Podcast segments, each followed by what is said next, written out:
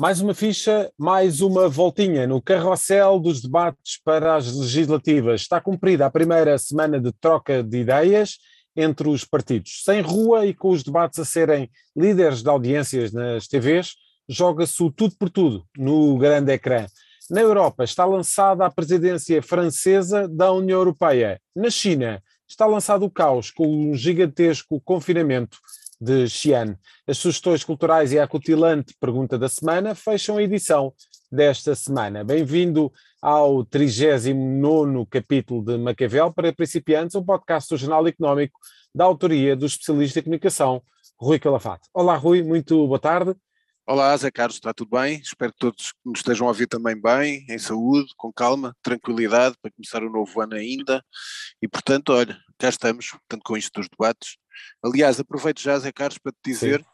até porque tu já, já, já lançaste a coisa, já, já irei comentar, hoje até nem fazemos parte de mídia, porque vou introduzir essa questão das audiências na, na, no primeiro tema, mas já anunciar que na próxima semana, exatamente por isso, vamos ter aqui como convidado o Manel Falcão, uma grande figura da comunicação em Portugal, foi diretor adjunto do Independente, diretor do SET, foi presidente da EGEAC, eh, foi presidente da RTP2, escreve eh, no Jornal de Negócios, escreve no Correio da Manhã na revista de televisão, porque é um especialista muito, trabalhou durante muitos anos em agências de meios e, portanto, é um homem que sabe muito da questão das audiências. E, portanto, exatamente vou chamá-lo, convidei-o, já aceitou, portanto, para a semana vamos ter um convidado muito experiente, muito, muito conhecedor de quem sou amigo e, portanto, fica já lançado o convite para a próxima semana. E, de facto, é a não perder numa altura em que se fala tanto de audiências e de novos conteúdos. Rui, vamos começar precisamente pelo inevitável debate das legislativas, autênticos líderes de audiências, por falar em, é. em ratings. Sem dúvida, eu, eu, eu, eu, falo, eu falo por mim também, também estou cansado, aliás estou a falar um pouco mais devagar, devagar porque a voz também é, é importante para mim, porque tenho estado quase todos Exatamente. os dias no ar, para quem não vê, na é um CNN. recurso muito importante neste momento. É, sem dúvida, e, e de facto nós sentimos, e no mesmo da CNN, sem dúvida, nós estamos com audiências brutais, ficam já a, a saber o, o, debate em cabo até à semana passada, portanto até segunda-feira. O debate no cabo mais visto em Portugal foi exatamente na CNN, foi o André Ventura com o Rui Tavares, teve 190 mil espectadores, portanto que é um número brutal para, para um canal de cabo e, portanto, dar essa nota. Vamos, já lá vamos à parte das audiências, dizer que os debates, Sim. ao fim e ao cabo, primeiro queria começar por mandar e desejar a recuperação o mais rápido possível ao Jerónimo de Souza, que é uma pessoa extremamente simpática, muito afável, aliás, lá estive com ele porque o único debate que ele fez por opção foi na CNN TVI e, portanto, sempre simpático com toda a gente lá no, no, canal e, portanto, é uma pessoa sempre foi afável, desde que eu me lembro como jornalista, ainda ele não era líder do PSD, sempre foi simpaticíssimo, os jornalistas todos estão muito bem com ele, porque ele é uma pessoa extremamente agradável, de muita bonomia e, portanto, desejo a rápida recuperação e um, e um resto de campanha dentro das suas competências, com qualidade, e, portanto, isso é o primeiro lado. Segundo, os debates ao contrário do que muita gente diz, porque há muita gente que gosta muito de dizer mal e depois não tem nada para dizer, portanto tem que olhar para os debates.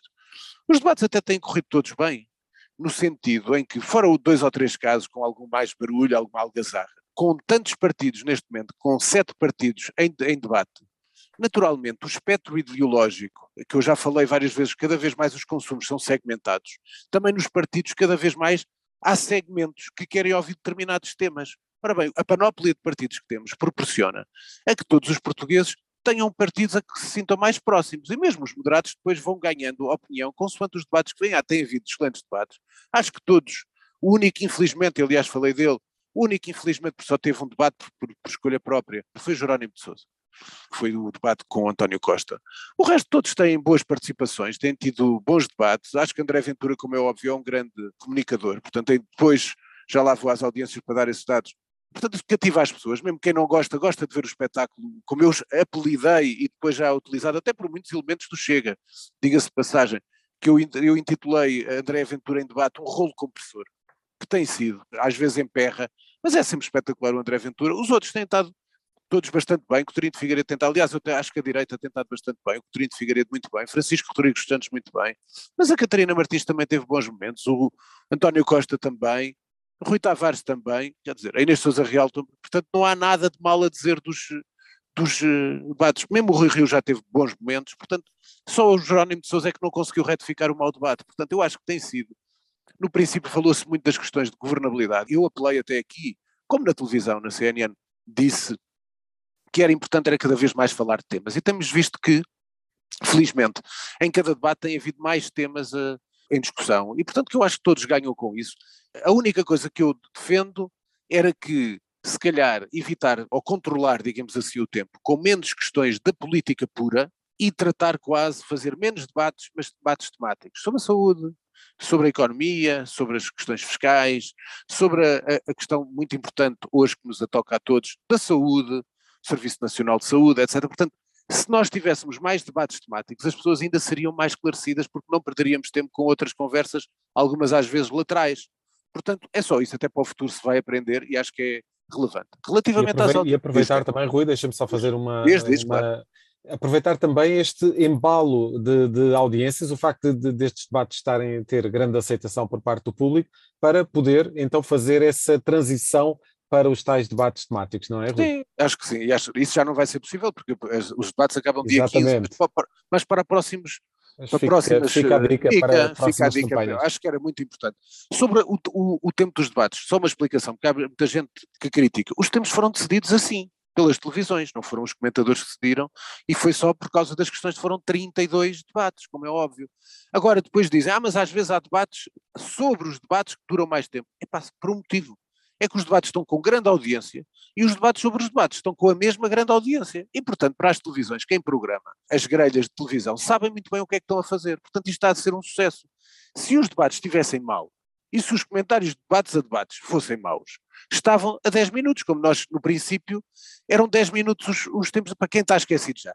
No, no, estou a falar do caso da CNN, como é. O tempo que tínhamos para cada debate era 10 minutos de repente aquilo começou a ser um sucesso e as audiências dizem que de facto, na, na CNN, fantástico, nas outras também, e depois nos canais jornalistas, desde que haja audiências, só para terem nota. O programa da semana passada, mais visto em Portugal, incluindo Big Brothers, telejornais, que são os programas habitualmente com a maior audiência, incluindo futebol, foi o debate Rui Rio com Catarina Martins. 1.4 milhões.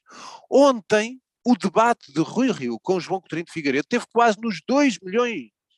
Isto são resultados que as pessoas, quem nos está a ouvir, se calhar não sabe, mas dizem muito sobre efetivamente a importância que as pessoas estão a dar aos debates como forma de se esclarecer, porque depois não vai haver campanha. Dia 15 o que melhor, é que vai? Melhor só o futebol, não é, Rui? Epá, sim, porque dia 15 o que é que há?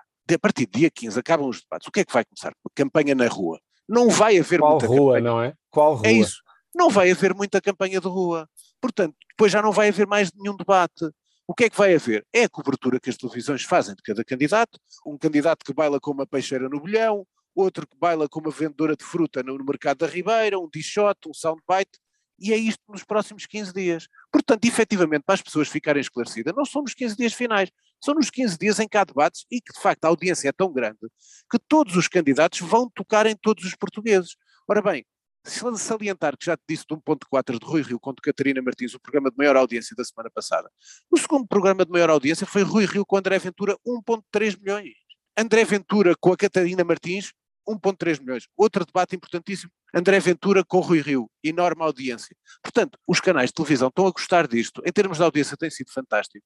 E, portanto, os canais, tanto os generalistas como por cabo, depois seguem, como é óbvio, a mina, porque a mina as pessoas estão a gostar e, quer, e gostam também dos debates sobre os debates, e portanto seguem a mina, portanto isto é perfeitamente normal.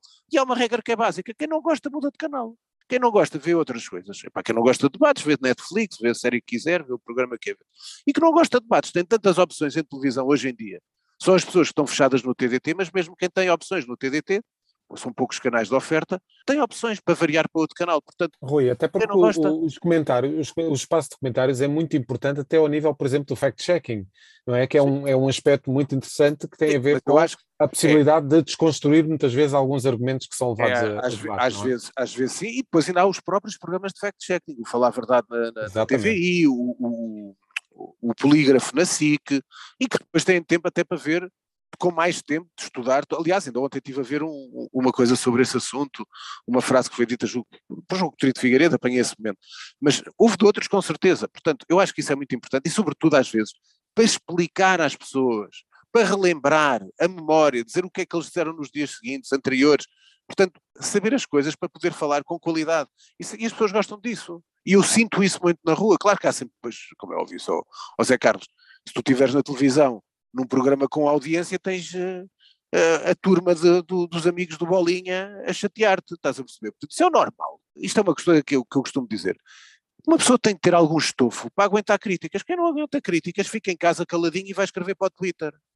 E depois até se pode nadar no seu ódio, estás a perceber? Nada, faz bem nadar no ódio para quem tem ódio. A maior parte dos portugueses, como eu digo às vezes lá, eu estou a falar para 200 mil pessoas. Eu não estou a falar para, para, para, para a Liga de Amigos da, daqui da, da, dona, da, da, dona Carlota Joaquina, estás a perceber? E portanto, isto é que é importante, salientar as coisas, respeitar a opinião das pessoas, quem gosta, outras coisas são comentários de ódio, Epá, isso, nós temos essa possibilidade de bloquear, etc, aqui a perder tempo com isso, é uma estupidez alguém perder tempo com isso. Portanto, olha, cá estamos, é como aqui, quem não gosta do podcast, do Maquiavel para principiantes, quem é que cá vem? Vai dar um salto, vai dar uma volta, vai brincar com a criança, vai ver o panda. Agora, como é óbvio, as pessoas estão na sua liberdade também de gostar e não gostar. Agora, eu acho que quando uma pessoa não gosta de uma coisa e continua a ver, acho que deve ter um problema mental qualquer, sinceramente, mas é a minha opinião. Mas enfim. Mudamos, mudamos então de tema para um síndrome que ainda não tem nome em Portugal, mas já há casos diagnosticados, tem a ver aqui com jovens, rapazes de 11 a 13 Sim. anos, viciados em videojogos, e aqui não está a grande novidade, mas a questão de, do vício em pornografia é de facto algo que se agravou com esta pandemia. Zé Carlos, tu tens uma criança uh, nestas nova, idades. Nestas, nesta, idades. nestas idades. Portanto, e tu sabes perfeitamente, eu também lido com crianças, que é, repara, há muita gente, filhos de amigos meus, etc., desde muito pequeninos, ao contrário de nós que não tínhamos nada de, de jogos destes, portanto nós não tínhamos, não havia telemóveis, não havia nada, não havia Era nada. a rua. Era, Era a rua de se brincar e depois os cromos em casa e umas caricas e os berlinos, etc., na nossa geração. E portanto o que é que acontece? Às vezes os pais, até para não terem chatices com os filhos, toca, eu no outro dia fui almoçar a Alcochete e apanho um casal, a primeira coisa que faz quando entra, porque a criança estava a falar, mete-lhe um, um telemóvel tá para a frente para brincar com, com jogos e YouTubes e não sei o que, não sei o que mais. Tu chegas a uma altura, crias um hábito. Com o miúdo com 7, 8 anos, hoje, já consegue fazer programação, quase. E, portanto, tem os seus momentos de isolamento e pode ser tentado pelas questões do jogo, pelas questões da pornografia, e é isto que eles chamam. Aliás, isto é uma excelente, foi um excelente trabalho do jornal Novo Semanário, que é o Iki, Ikikomori. Portanto, até é difícil porque isto é japonês, é o termo que se usa em japonês, em japonês Ikikomori, que é os Ikikomori portugueses, viciados é tal síndrome, não é? é? Porque depois ficam fechados os pais deixam de controlar as crianças, deixam de as acompanhar porque estão as crianças entretidas. E depois tem estas tentações do jogo, pronto, se pode ganhar dinheiro, começam a, falar de, de, dinheiro e jogo e apostas, etc. E depois a questão da pornografia, porque também cada vez mais as pessoas têm acesso a isso, as crianças mais depressa têm acesso a isso, e portanto eu acho que isso é um fenómeno, tem que ser muito acompanhado. Temos que ver até psicólogos e mesmo psiquiatras que tratem com as crianças, Uh, e haver alguma pedagogia para que de facto, olha, em vez de darem telemóveis, deem livros façam as pessoas evoluir, foi sempre assim a minha juventude e, portanto, acho que é um tema muito interessante e acho que deve ser seguido até por quem tem filhos e crianças jovens, porque isso é um fenómeno que está a lastrar muito forte no Japão e em Portugal também mais, portanto acho que deve estarem atentos. Rui, está criada a comissão que vai investigar 72 anos de abusos sexuais na Igreja Católica, vai ser presidida, liderada por Pedro Stretes. O que Sim. esperar desta comissão, vai ter aqui um trabalho bem difícil até ao final deste ano? Olha, primeiro, primeiro dizer que, sinceramente considero as pessoas que estão neste coisa são tudo pessoas respeitáveis. Pedro Stretes, Daniel Sampaio, Laborinho Lúcio, Catarina Vasconcelos, que é realizadora, mais duas senhoras, com certeza são pessoas todas muito respeitáveis e, portanto, acho que será com certeza pelo menos eh, da maneira que foi escolhido até eh, os elementos, será com certeza um relatório, como se dizia, um relatório independente. Portanto, será um relatório para exatamente dizer o que se passou e não um relatório para branquear alguma, alguns lapsos e alguns erros de abusos sexuais da Igreja Católica Portuguesa que não os acompanhou e, portanto, o, o, o processo é desencadeado desde 1950. É muito trabalho para fazer. Com certeza, se calhar, haverá muitas vítimas estou eu alegadamente a dizer isso, haverá muitas vítimas que nunca se manifestaram. Portanto, será difícil acompanhar, porque só se vai acompanhar aquilo que, há, que presumo que esteja documentado ou noticiado. E que haja às vezes até internamente eh, dentro da cúpula da Igreja Portuguesa, mas acho que era importante para a Igreja esclarecer tudo, para poder dar um salto, já temos falado destes assuntos a nível europeu e mundial, e portanto acho que é um salto importante para uma instituição tão importante como é a Igreja Católica, dar este salto, poder lavar a face, e se possível até limpar, tirar a, as vestes de padre a, a lobos que se passam por cordeiros. E temos o exemplo dos milhares de casos que foram reportados tanto em Espanha como em França certo. e que tu já falaste neste podcast.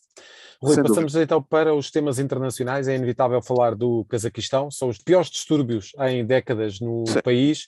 Um país rico em recursos energéticos, mas também rico. rico em muitos problemas ao nível social. Olha, como tu sabes, Rico, e tu acompanhas o desporto, Rico tinha uma das equipas mais caras do ciclismo mundial, a Astana, como tu é sabes. E, e, portanto é uma. Depois foi perdendo algum fogo, há outras mais fortes hoje em dia, mas eh, sobretudo aqui sabem, sabes o que é que eu acho? Eu acho que basicamente há um antigo líder do Cazaquistão, no Sultano Nazarbayev, que está vivo. Foi ele que abdicou, digamos assim, do seu trono, que vinha desde os tempos da União Soviética. E há um novo líder, Tokayev, que o que é que fez? Um bocadinho fez uma purga sobre as elites ligadas à oligarquia construída por Nazarbayev. Um pouco à medida, como alguns se lembram, só estou a dar este exemplo como metáfora, como foi a questão quando João Lourenço chegou à presidência de Angola e depois tudo o que era a oligarquia de José Eduardo Santos viu-se abraços com uma série de processos, as questões financeiras, etc. Portanto, Tokayev tinha, uh, lançou essa purga exatamente para controlar muita gente, o chefe da polícia secreta, foi, foi, foi, foi de imediato preso por, por suspeitas de traição e, portanto, isto era o atual presidente do, do Cazaquistão a afastar uma oligarquia que não era a sua e a pagar de vez a sombra do líder que durante décadas conduziu o Cazaquistão ainda na União Soviética e no pós-União Soviética. Portanto, isto foi basicamente, eu acho, mais do que tudo, uma luta interna de poder no Cazaquistão, onde de facto agora a grande figura é Tokayev. Rui, passamos de, do Cazaquistão para a China e para os confinamentos de milhões de pessoas que estão a gerar enormes problemas. Sim, ainda agora estive a ver, estava um rodapé há pouco a dar que já estão mais três cidades da China também, eh, também sobre fechadas. A Tianjin pôs 14 milhões de pessoas a serem testadas depois de terem tido dois casos, dois casos. Reparem como também, como é que eu ia dizer isto para não ser mal entendido? A ditadura é uma ditadura, uma ditadura é sempre má. Eu odeio ditadores. Mas a ditadura depois permite que de facto se consiga responder apenas por dois casos e consegue-se fechar uma cidade sem que haja nenhuma revolta popular, pelo menos nós não, saiba, nós não sabemos se ela existe, porque como nós sabemos, a China, por ser uma ditadura, fecha muitas vezes movimentos dissidentes e movimentos críticos contra a liderança. Portanto, tivemos o fantasma de Wuhan, que foi parecido em Xi'an, Xi'an, como sabem, para quem gosta, eu gosto muito, aquela questão onde estão os soldados de terracota, que é uma das grandes monumentos da, da civilização. E, portanto, por causa disto, portanto, a China tem medo. A China está com medo. A China teve muito tempo com um bocadinho à vontade, digamos assim. Agora a China, basta um, dois casos, como o caso de Tangine, de repente fecha tudo, para quê? Para resolver, resolver com contenção e confinamento um problema de saúde.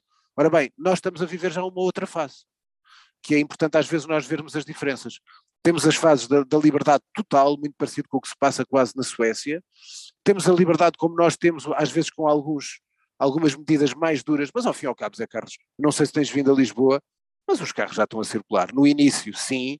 Agora, em termos de restaurantes, os restaurantes estão a correr bem, ninguém fechou, as pessoas estão a fazer a sua vida. Hoje posso dar um, um sinal, eu fui fazer teste hoje de manhã, perto do, do campo pequeno onde faço, e pela primeira vez não estive na fila, à espera de, de ser testado. Portanto, estavam duas pessoas antes de mim, entraram logo, eu entrei, portanto, o que é que, o sinal? Também houve a tal mudança, agora também imposta pela DGS, portanto, que os testes rápidos também já permitem o acesso a outro tipo de espetáculos, coisa que era proibida, como tu sabes, e portanto, com isso também, como é óbvio, agora as pessoas vão para os testes, uh, os autotestes, e escusam de fazer estes testes mais laboratoriais que eram necessários, seja PCR, seja o antigênio, mas com outra, com outra, com outra certeza, com certeza.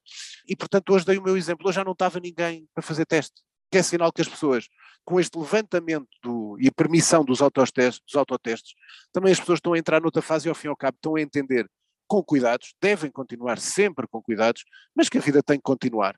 E portanto é assim que está, e vão continuar a haver novos casos e números altos, como é óbvio, mas felizmente as mortes são menos do que há um ano, e portanto, olha, é isto que está a acontecer, vamos ver que sinais. Agora a China é ao contrário, a China acredita que quase um, um, quase um regime, quase uma decisões marciais de guerra, de confinamento, de tudo encafuado em casa e, portanto, é, são opções e, portanto, vamos ver que resultados tem cada uma destas opções.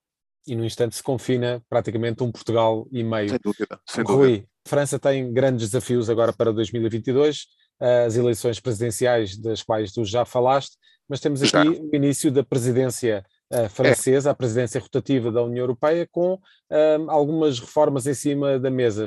Falamos do espaço Schengen, mas também Sim. de um novo modelo europeu de crescimento e investimento no, nesta pandemia. E não te esqueças de uma coisa, que portanto Macron vai ter eleições como tu disseste e portanto será um palco importante para ele estes eh, meses de presidência da União Europeia, porquê? Porque ao fim e ao cabo vai dar a imagem ainda mais de estadista, porque vai ter outras preocupações para lá dos assuntos de, de, de França. E, portanto, uma das perspectivas, para lá do que já disseste, questões de Schengen, etc., há uma coisa muito importante, que é o posicionamento estratégico da União Europeia, de que será Macron agora o líder. E o que é que acontece? Ele diz mesmo que essa é uma das prioridades de Macron, isto é do, do, isto é do Le Monde, que eu estou a ler, a prioridade de Macron é mesmo a Rússia. Portanto, é exatamente depois da nova liderança alemã, depois desta conversa, até falámos na semana passada sobre os problemas das questões da, ligadas à energia nuclear, e eu expliquei aqui um dos problemas de muita gente continuar a defender a energia nuclear é exata, exatamente para defender-se, de, para a Europa se defender de chantagem de fornecimento de energia da Rússia. E, portanto, Macron tem esta entrada que tem que se falar com a Rússia, tem que se dar outra, esticar outra vez a mão à Rússia, não sei se a Rússia quer dar a mão, isso também não duvido, mas que haja de facto uma boa relação para que não sejamos constantemente uh, al, ser alvos de chantagem da, da, Rússia por via energética. Portanto, eu acho que neste momento Macron vai ter um bom palco, as sondagens dizem que as coisas estão um pouco tremidas, até com a, com a ascensão da, da candidata da, da, direita moderada, Valérie Pécresse, mas acho que o palco da União, da União Europeia poderá ser muito útil para Macron. Passamos então, Rui, para as sugestões culturais desta semana. Hoje são muito simples porque eu, olha, como compreendem, esta semana foi uma semana em que estive fechado, à exceção de sábado, foi o dia, único dia que descansei. As pessoas para estarem em debates têm que se preparar também. Porque não só os políticos se devem preparar. Quem comenta não pode ir para um café conversar com um grupo de amigos. E, portanto, eu sou muito profissional e preparo-me. Como tal, tive menos horas de cultura esta semana, portanto, não estou tão rico esta semana com eventos. Chama a atenção só, para quem gosta e para matar saudades, estreia-se dia 14 estreia-se, quer dizer, recupera-se dia 14, tal como eu na semana passada. Falei da Missão Impossível, que é hoje, quando eu chego à casa da CNN, a primeira coisa que eu faço à noite é ver um episódio da Missão Impossível que deixa gravar na RTP Memória, a série clássica dos anos 70.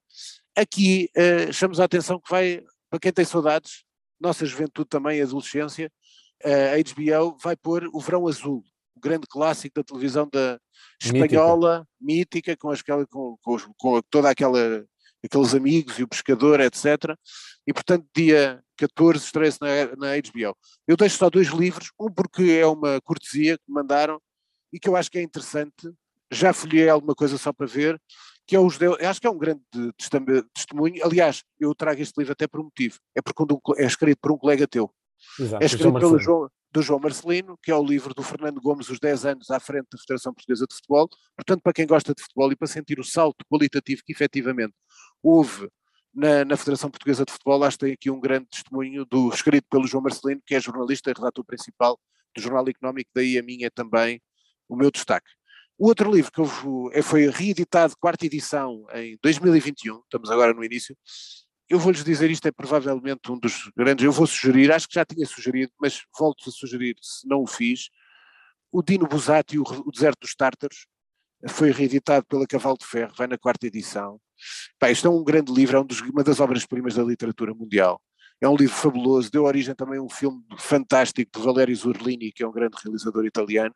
E O Deserto dos Tártaros é um livro que eu recomendo muito às pessoas, quem não conhece, é um livro fabuloso, e, portanto, o Estado é da Cavalo de Ferro, é aquilo que eu sugiro para vós esta semana. Para a semana, vamos ver, também ainda não estou com muito tempo, depois na outra a seguir é que eu prometo se calhar mais umas coisas, que também já deve vir o meu carregamento de encomendas do Brasil, da Livraria da Travessa, e portanto depois já posso dizer mais umas coisas também, que eu encomendo umas coisas sempre. Portanto, Vamos a isso. Rui, fechamos então com a pergunta da semana.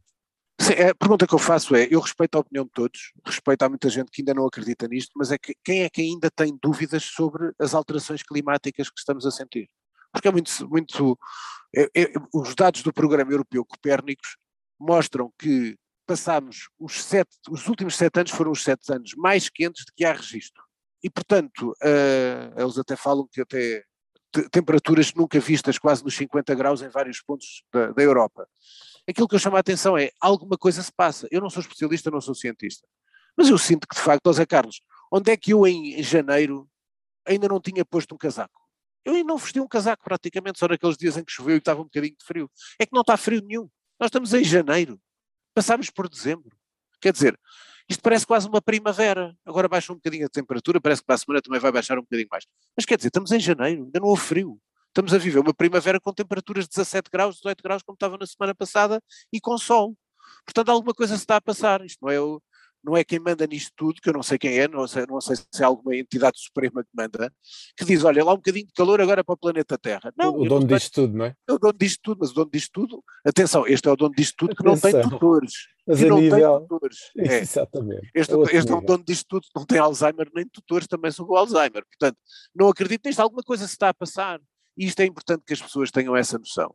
Porque estarmos a viver uma primavera tão sol fantástico hoje eh, na rua, Estamos em janeiro, com calor, estamos 17 graus, 18 graus, 20 graus, portanto, alguma coisa está a passar. E eu acho que é tempo daquelas pessoas que às vezes se mostram negacionistas contra, contra todos os sinais. Não é porque isto eu não sei o que é que vai acontecer, eu não estou a, não estou a julgar que o planeta vai explodir amanhã, como é óbvio, não estou aqui a fazer nenhum cenário catastrofista, pelo contrário, estou a chamar a atenção que alguma coisa está a mudar. E gostava de saber porquê não é só questão, claro, estamos a consumir muito, pá, o nosso planeta está mais quente, tudo bem. Mas gostava de saber mesmo, é, pela essência das coisas, aliás, eu cada vez acompanho mais coisas de ciência e natureza, e de facto nós podemos assistir a isto. Portanto, eu espero é que continue a tentar explicar as coisas e que, sobretudo, que as pessoas não, não empanquem, não parem em ideias preconceituosas e a dizer que nada mudou e que isto é não sei quê, não, vamos explicar, vamos, vamos tentar compreender também, mas também com uma nota. Também não gosto de agendas do politicamente correto a dar uma seringada a cada pessoa com os, os profetas do, do, apocalipse. Isso também é uma coisa que eu odeio. Atenção. Eu gosto de situações equilibradas em tudo na vida e, portanto, uh, acho que está a acontecer alguma coisa. É isto que eu chamo a atenção. O relatório Copérnicos é um programa europeu diz isso mesmo, mostra essa evidência e, portanto, olha, o que será que se está a passar? Cá estamos, viver o melhor possível, é o que eu desejo, e para a semana continuarmos a viver e a ouvir o Maquiavel para principiantes. E prometemos regressar na próxima semana. Até para a semana, então. Rui, muito obrigado. Até para a semana, Carlos. Fechamos assim, fechamos assim Maquiavel para principiantes. É um podcast da autoria de Rui Calafate, conta com a condução de José Carlos Lourinho e o som é cuidado por Luís Gomes. A música está a cargo de Caspar. Fechamos o manual. Até para a semana.